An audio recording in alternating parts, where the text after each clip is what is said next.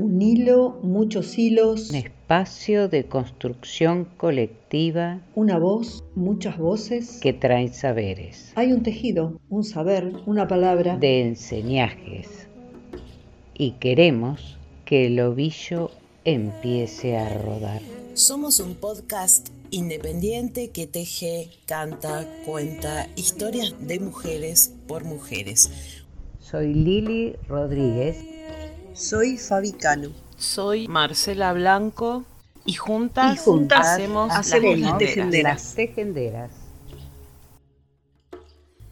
Podés escucharnos y seguirnos en Las Tejenderas Podcast por nuestras páginas de Facebook, Instagram, YouTube, Spotify y Google Podcast.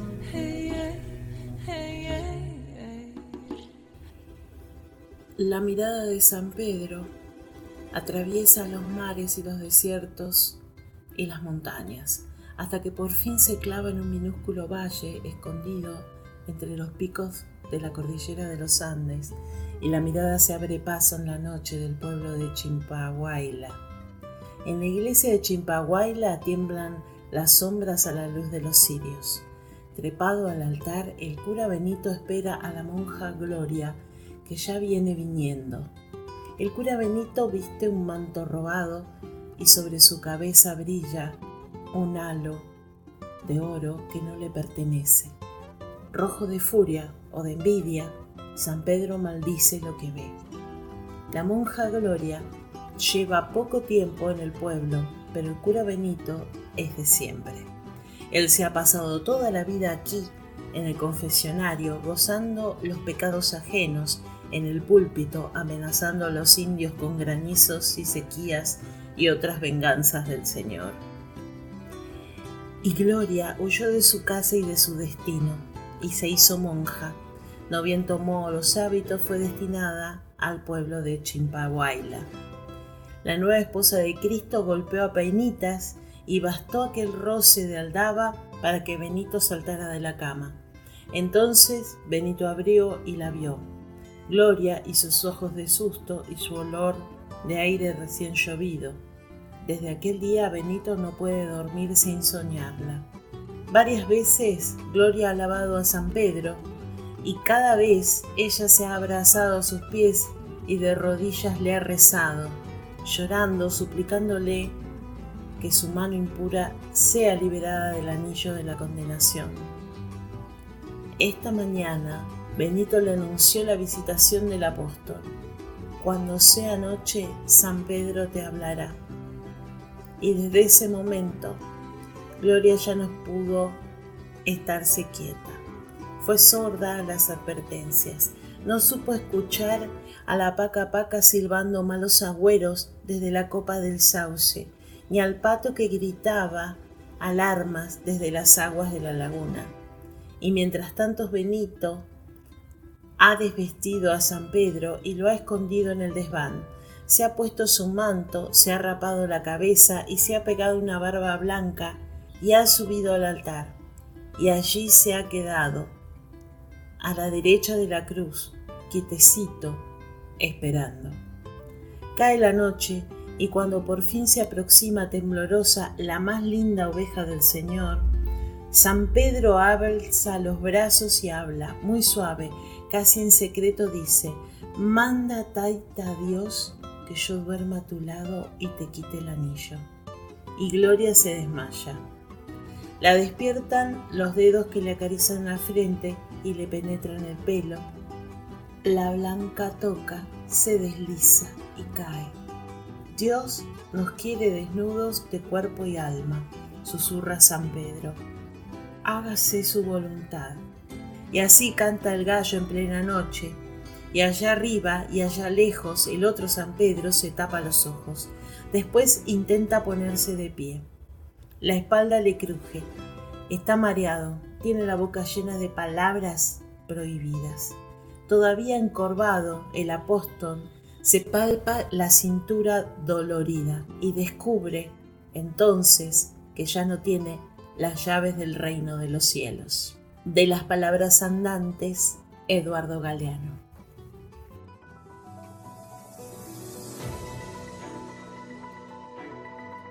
porque me enamoré, porque me enamoré, porque me enamoré. No hubo amor, sino un acto de abuso. Juicio a Gutiérrez. Lo aseguró Liliana Rodríguez, de la red de sobrevivientes de abuso eclesiástico, que declaró como testigo en el juicio al ex cura Gutiérrez. El proceso ingresa en la recta final. Bueno, Gutiérrez es eh, como todos los curas abusadores, tienen plena conciencia, pueden distinguir lo que está bien de lo que está mal, tienen conciencia de realidad, están ubicados, son conscientes de, sus actos, egocéntricos, desafectivizados em, y no empatizan con las víctimas, no les importa eh, lo que les pasa, lo que sufren, em, lo único que les interesa es ejercer poder y satisfacerse a, a sí mismos. Em, por otra parte, dejen claro la continuidad del daño, porque em, acá este juicio debería haber comenzado 10 días antes, pero este cura hizo maniobra junto con sus abogados que extendió a 10 días después, con lo cual el daño eh, no solo permanece, sino se agrava porque intentó a través de un video que se viralizó el día anterior a que comenzara el juicio, desestabilizar a la víctima, la sobreviviente, apareciendo en un video donde pidió disculpas, disculpas a la sociedad de Belén y planteó lo que luego se viene desarrollando y se viene mostrando por parte de la defensa del cura, eh, es que estaba enamorado, eh, que en realidad estaba enamorado. Así que, bueno, fuertemente fue planteado eh, la imposibilidad absoluta, absoluta de consentimiento en situaciones de abusos. Separación Iglesia-Estado ya. Red de Sobrevivientes de Abusos Eclesiásticos de Argentina, 28 de abril. Liliana Rodríguez, psicóloga, compañera y amiga de esta red, para Diario El Ancasti Digital. La sociedad de Belén debe pedir disculpas por los daños colaterales, porque no creyó, repudió y hasta hubo castigo físico. El modus operandi de la Iglesia no es inédito ni llama la atención. Responde a patrones habituales de cómo se da este fenómeno. La profesional ha acompañado otras causas de abusos eclesiásticos. En todas hubo condena. Siempre gracias Lili. Que suene a victoria. Bueno, desde ese momento, eh, noviembre del 2015, eh, fuimos testigos de toda la red, de todas las circunstancias traumáticas que atravesó esta familia, en eso consistió la declaración de hoy, eh, ya que hubo muchas situaciones de bullying por parte de la escuela. Alejandra, su mamá, quería que terminaran el secundario, Agustina y su hermana melliza Flor, eh, que terminaran el secundario en su escuela, pero se incrementaron las situaciones de bullying, así que durante todo el 2016 cursaron eh, con poca concurrencia la escuela, sobre todo en el domicilio, em, y una sociedad de Belén que no le creyó a Agustina, que la estigmatizó, eh, que le pegaban carteles, llegando a una situación de violencia física en el mes de diciembre del 2016, em, cuando ella había salido por primera vez una tardecita con sus hermanas. Eh, eso significó que se recibieron, terminaron el secundario en, la ciudad de Belén, pero esa violencia física ejercida llevó a Alejandra a tomar la decisión de mudarse con sus hijas a la capital de Catamarca. Em, no tuvieron ni sus buzos, ni su fiesta de egresadas, digamos, todos aquellos rituales de la antigua normalidad que tenían los, los y las adolescentes en ese momento. O sea que el testimonio consistió en los relatos eh, de todo lo que fue eh, las distintas circunstancias eh, que atravesó esta familia, ya que Agustina tuvo fuertes, tiene fuertes secuelas emocionales graves, ha tenido varios intentos, intentos de suicidio Em, de hecho, en marzo del 2019 yo viajé a Catamarca cuando Agustina estaba saliendo de una crisis muy importante y al mes eh, hubo que decidir una internación para poder protegerla. Así que en conjunto con Pablo Hook, que es este, un sobreviviente que es psiquiatra, eh, se hace una internación en la provincia de Catamarca. Así que bueno, atestigué acerca de todo esto, acerca de mm, eh, cómo es el modus operandi de la institución Iglesia Católica, cómo, cómo traslada, cómo encubre, cómo tienen un pacto de silencio, cómo no castiga, no saca el Estado clerical y se dedica a difamar a las víctimas, intentando hacer creer a la sociedad que las víctimas buscan fama, dinero, que hablan mentiras, que es este, un complot. Es el, modus operandi de la institución en, en todas las situaciones. También del perfil del abusador, de esta relación asimétrica, de quien tiene la investidura de cura eh, y que es un líder en la comunidad. Em, entonces, ¿cómo va manipulando a las víctimas para satisfacer sus propias necesidades, cosificándola, eh, porque son personas que no están enfermas, de hecho, de, los curas este, condenados, a los cuales por supuesto se les ha hecho pericia, no ha habido uno solo, ni uno solo que haya sido declarado inimputable. Red de sobrevivientes de abuso eclesiástico de Argentina. Urgente, máxima difusión comunicado de la red ante la inminente sentencia contra el cura abusador Juan de Dios Gutiérrez y su diagnóstico positivo de SARS-CoV-19 coronavirus. Esta red expresa su profunda preocupación por la posible dilación de la sentencia ante el diagnóstico de SARS-CoV-19 coronavirus del cura Juan de Dios Gutiérrez, juicio cuyos alegatos y sentencias conoceremos durante la jornada de mañana viernes 30 de abril solicitamos al excelentísimo tribunal el normal desarrollo de lo previsto, teniendo en cuenta las maniobras dilatorias del acusado y la continuidad del daño que puede implicar en detrimento de nuestra compañera Agustina. Creemos que ante este acontecimiento histórico, como es el primer juicio en Catamarca contra un clérigo, solo ustedes pueden reparar tanto daño, tanta espera y tantas maniobras terribles a la hora de dilatar el desarrollo de la causa. Solo ustedes pueden reparar el daño y la crueldad del abuso eclesiástico. República Argentina, 29 de abril de 2021. Y por último, bueno, quedó planteado eh, el daño eh, y las secuelas emocionales, los intentos eh, de autolesión de Agustina, por no soportar ese dolor psíquico durante tanto tiempo.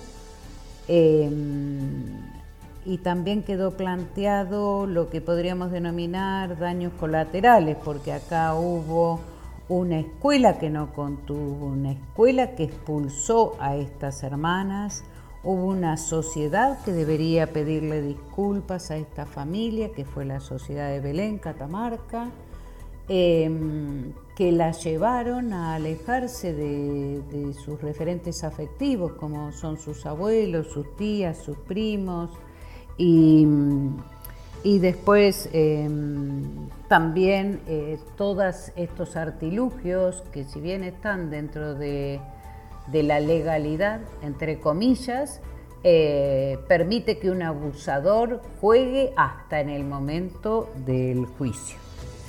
Eh, a continuación declararon también una profesora de plástica de Agustina. Agustina es artista plástica pero esa profesora toma conocimiento a partir de que cuando tenía de alumna Agustina, ya viviendo en la capital de Catamarca, eh, Agustina no podía utilizar elementos cortantes para las esculturas. Entonces así toma conocimiento del por qué la profesora, ¿no? Y era por bueno, los riesgos de autolesión.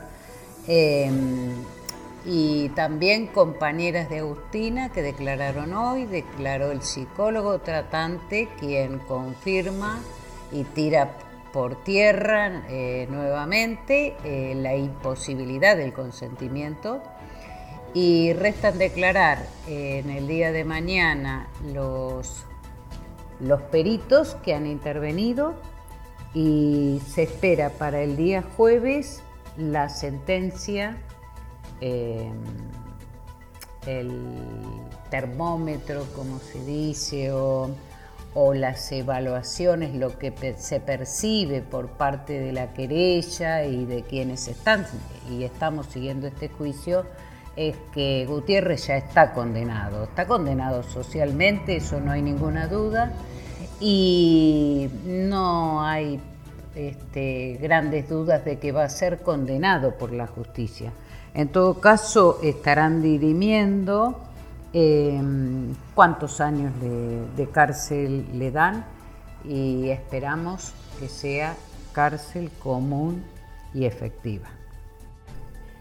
Bueno, hoy martes 27, eh, continuando con el juicio tan dilatado al cura abusador eh, Juan de Dios Gutiérrez en la ciudad, en la provincia de Catamarca, eh, y habiendo declarado, después de 10 días de maniobras dilatorias, eh, habiendo declarado eh, la sobreviviente Agustina, su mamá Alejandra y la hermana de Agustina, Flor, que estuvieron con nosotras, con las tejenderas, hace, hace poco tiempo, declararon ellas el día viernes. En el día de ayer declararon dos testigos que puso el cura em, y se tuvo que pasar a cuarto intermedio porque Gutiérrez dijo tener síntomas de COVID. Entonces eh, fue que mm, el tribunal dispuso una ambulancia que lo viniera a buscar pero la continuidad del juicio. Declararon dos sacerdotes, que, testigos del cura, eh, bueno, a favor de, Gutiérrez, lógicamente, que era buena persona y bueno, todo lo que pueden decir desconociendo, este, queriendo, digamos, em, diluir la situación de delito, ¿no? Y poniendo el acento en lo buena persona que es Gutiérrez. Eh, hoy martes 27 mm, declaré yo, Liliana Rodríguez, psicóloga de la Red de Sobrevivientes de Abusos Eclesiásticos de Argentina, em, ya que Alejandra y Agustina son integrantes de la red desde noviembre del 2015. Eh, en ese momento yo hago la entrevista a Alejandra que se comunica con la red y que estaba absolutamente conmocionada, lógicamente, porque hacía menos de un mes que había denunciado al cura Gutiérrez, ya que su hija había tenido una, una crisis muy importante en la escuela, en la escuela de Belén, donde ellas vivían, y mm, y a raíz de esa crisis la internan. Entonces cuando Alejandra va a su casa en busca de elementos, se encuentra abierta la computadora de Agustina y así ve la cantidad de chat y de intercambios eh, que el cura tenía con, con Agustina. Agustina en ese momento tenía 15 años, el cura 28 eh, y bueno, y levanta todo, todo eso, eh, la computadora, el celular de Agustina que lo tenía porque se lo habían sacado en el momento de la internación, y concurre a fiscalía a hacer la denuncia.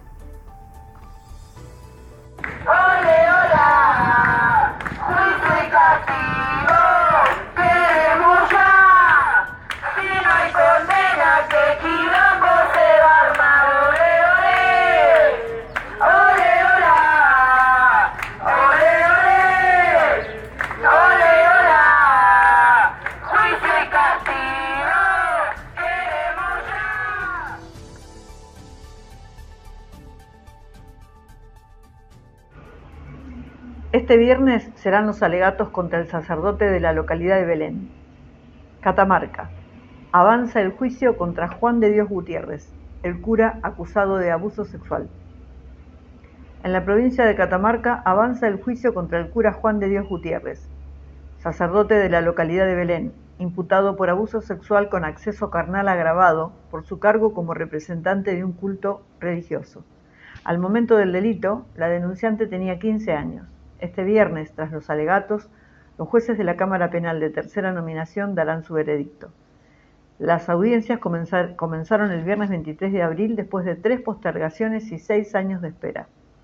Esperamos una sentencia condenatoria ejemplar para que el daño pueda empezar a sanar, señaló a este diario Silvia Barrientos, abogada querellante. Con la declaración del imputado, este jueves fue la última audiencia del juicio. La denunciante, Agustina Moreno, oriunda de la ciudad de Belén, en el interior de la provincia de Catamarca, tenía 14 años cuando conoció al cura Gutiérrez en el grupo juvenil de la parroquia Nuestra Señora de Belén, que él tenía a cargo. Alejandra Carrizo, mamá de Agustina Moreno, Lili, Lili, empezó, empezó, Lili. Se conectó el hijo de puta, ya está. Ya empezó a hablar, ya han empezado, ya empieza, ya empieza. Ay, por Dios, Lili, estoy emocionada. Uy.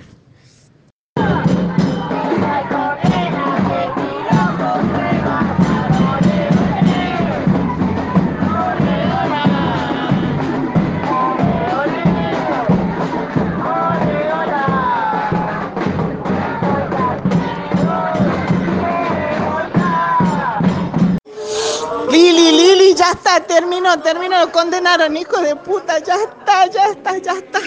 12 años, no sé si pudieron escuchar bien, fue 12, ¿no? Sí, 12 fueron, ¿verdad? ¿Ah? 12, 12, 12, Lili, 12, 12, nos vamos a la cámara.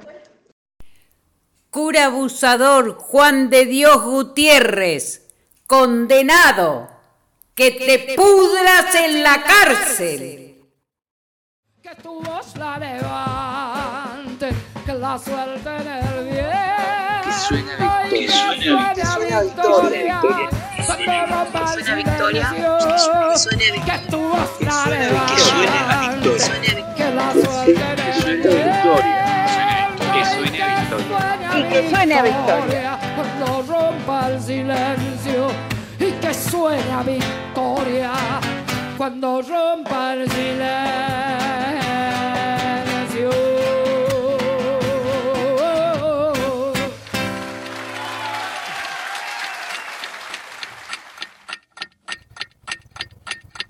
Está Tehuel? Pasaron 50 días. y estamos aquí en el Ministerio de las Mujeres de la Nación eh, para poder exigirle, eh, la- para preguntarle dónde está Tehuel, ¿no? Nosotras sabemos que si bien el Ministerio de las Mujeres no tiene eh, implicancia directa con la investigación de la causa por Tehuel, sí nos parece que tiene mucho que ver con la situación que tiene el contexto, el contexto que atraviesa el colectivo diverso disidente, ¿no?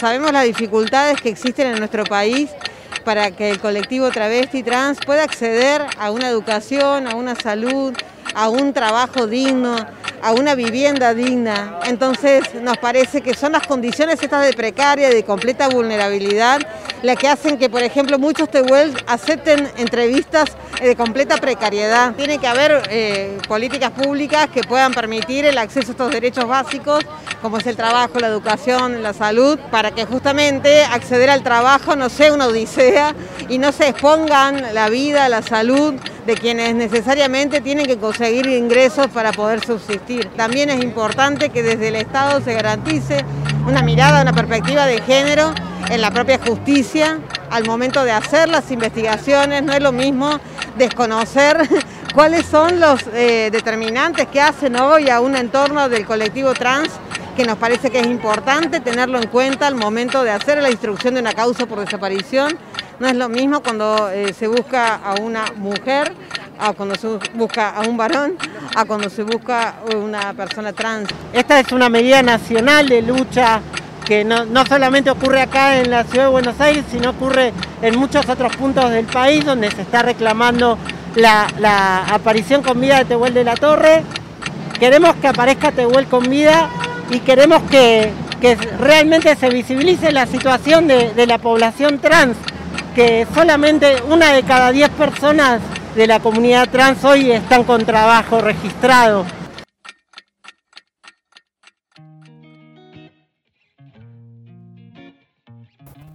El 25 de abril, a partir de las 12 horas, se realizó el juicio ético popular a la justicia patriarcal en Capilla de Monte, Córdoba, a un año sin Cecilia Basaldúa, en donde se exigió verdad y justicia, libertad a Laura Villalba y basta de ASI.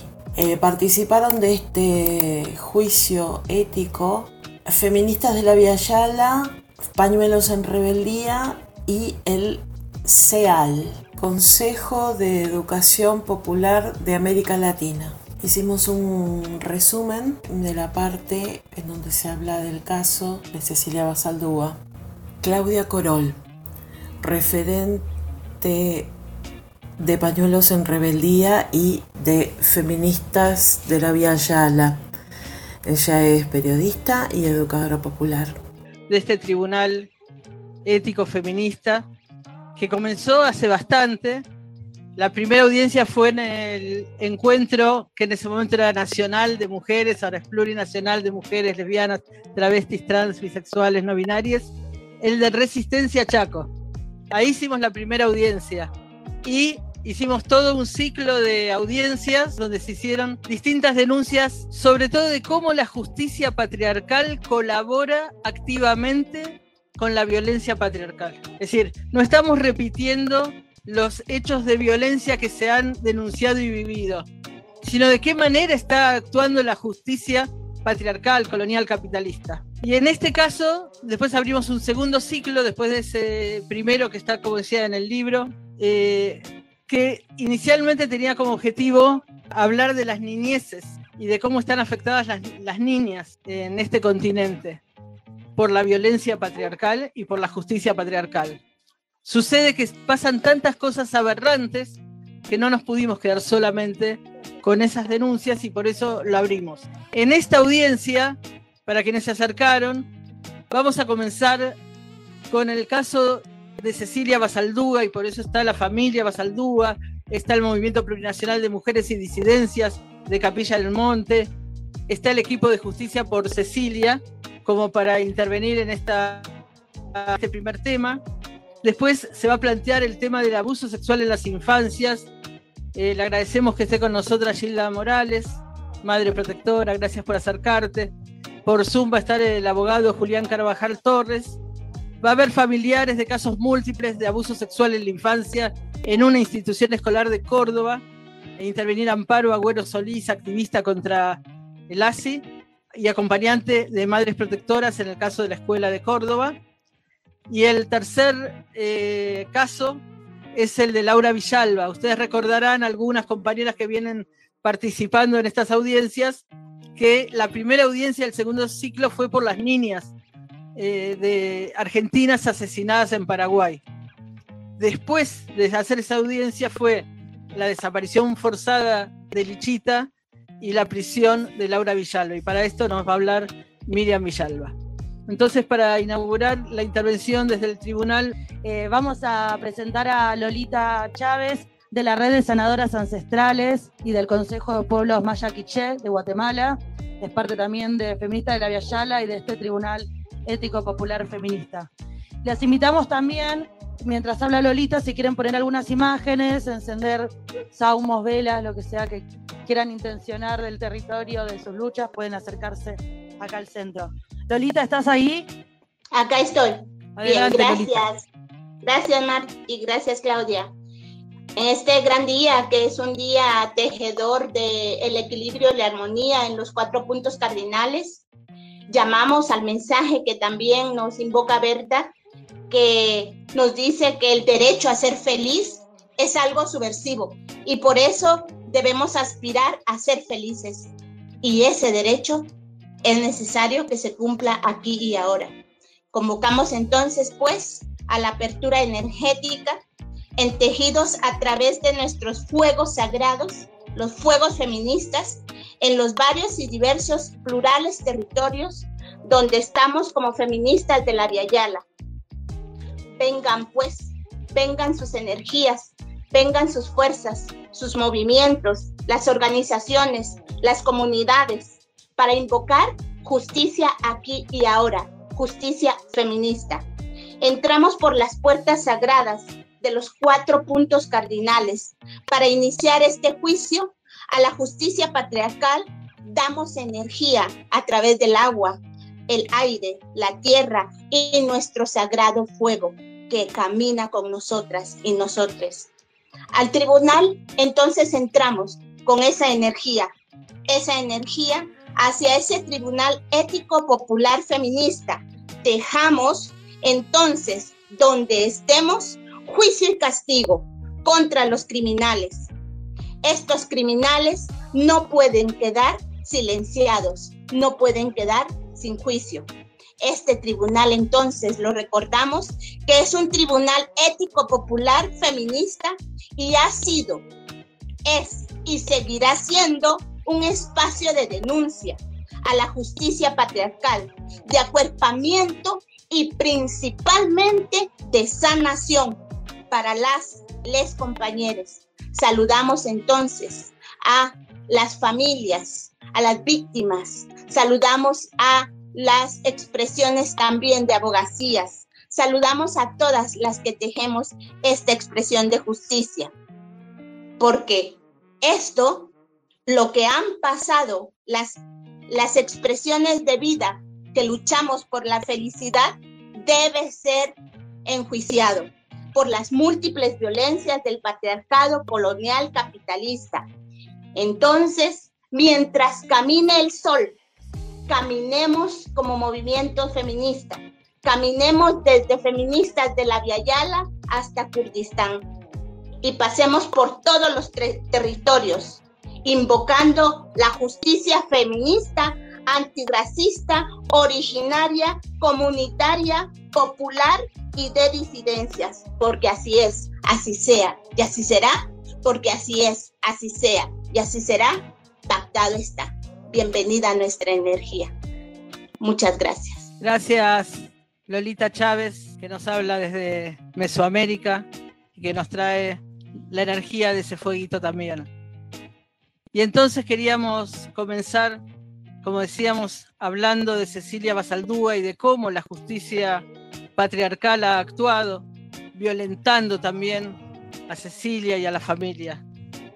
Están aquí presentes Daniel y Susana Basaldúa. Les pedimos que se acerquen y que puedan también compartir su palabra. Y bienvenidos y gracias por estar aquí con nosotras. Bueno, gracias escuchaba atentamente ahí a la compañera bueno, eh, es lo que quería Cecilia. Cecilia andaba por, esos lugares, anduvo en México, Guatemala, Costa Rica, Salvador, Ecuador, siempre con los eh, pueblos originarios. Ella, ella, ella, eso era lo que quería. Y bueno, eh, yo creo que ella está con todos ustedes ahora. No tengo ni, ninguna duda que está con ustedes, que está con, en esta lucha. Y, bueno, les pido a todos que no la abandonen.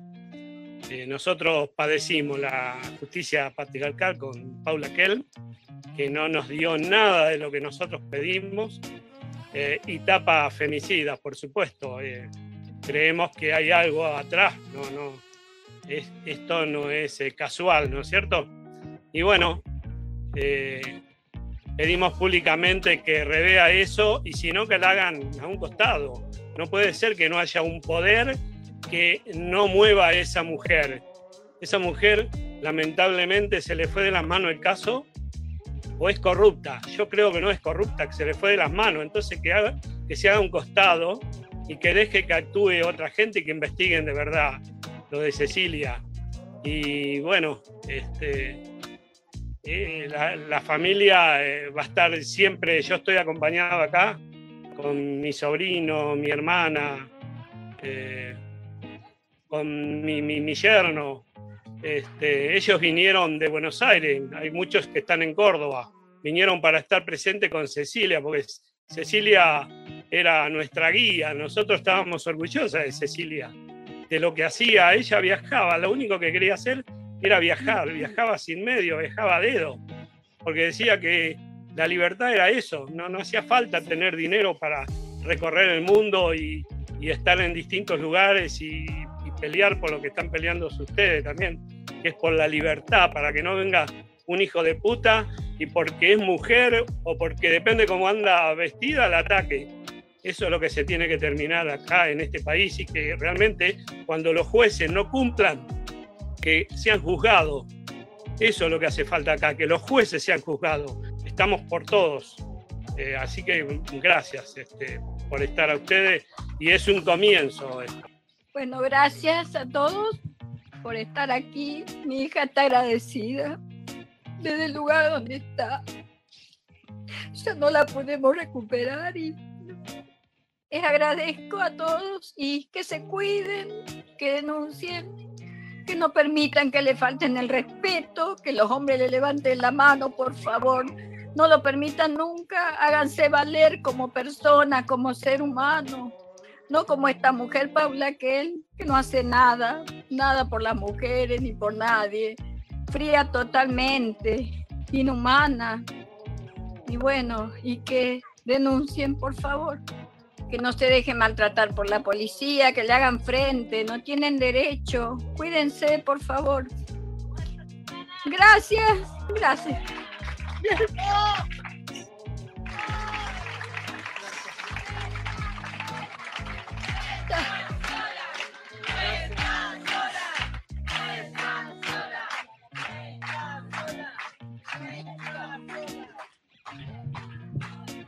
No están solas, no está sola Cecilia, no solo está acá, que efectivamente se la siente tan intensamente, esas imágenes y otras que nos están llegando, las hicieron compañeras artesanas que están en las ferias de artesanas de Luján, de Moreno, pidiendo por justicia para Cecilia Basaldúa.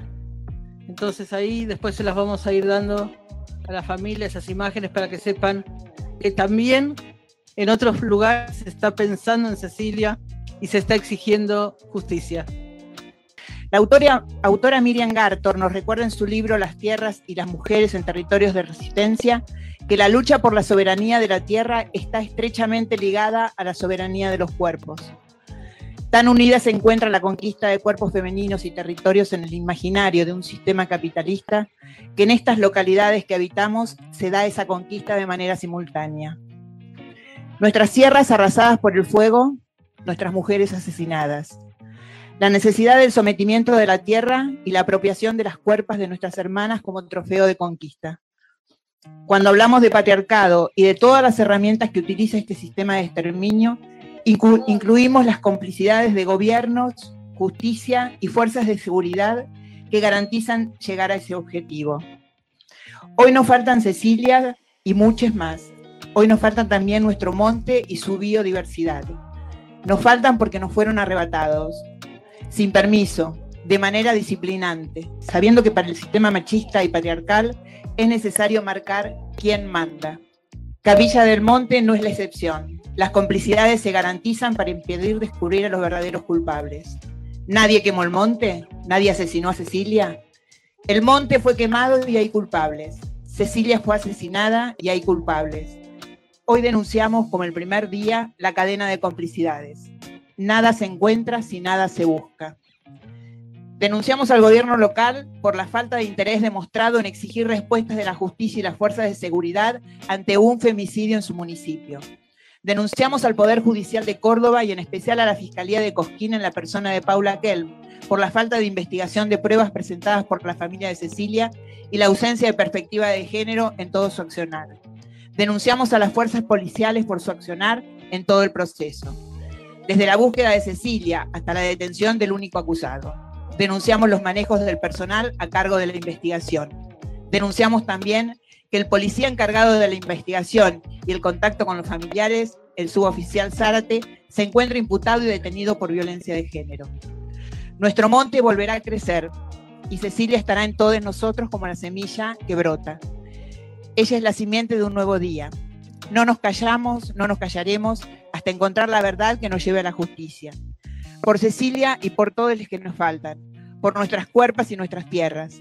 Basta de femicidios, travesticidios, transfemicidios y ecocidio.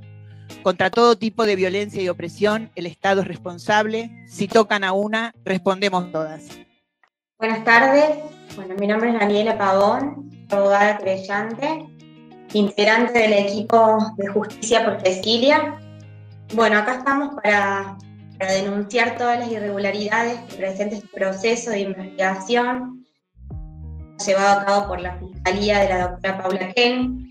Nosotros denunciamos que la justicia es patriarcal y femicida, porque desde el primer momento la búsqueda de Cecilia se basó en los ditos de la última persona que la ve con vida. Desde un primer momento, como dice mi, mi, mi compañera y colega, a Cecilia se la buscó con una total falta de perspectiva de género, haciendo hincapié en cuál era su situación eh, mental, tratando de hacerla pasar por una persona inestable, para justificar así lo que fuera que le hubiera pasado. Entonces exigimos que la justicia ponga en esos lugares a, eh, a personas que manejen el derecho penal, que estén incluidas en derecho penal, ¿sí?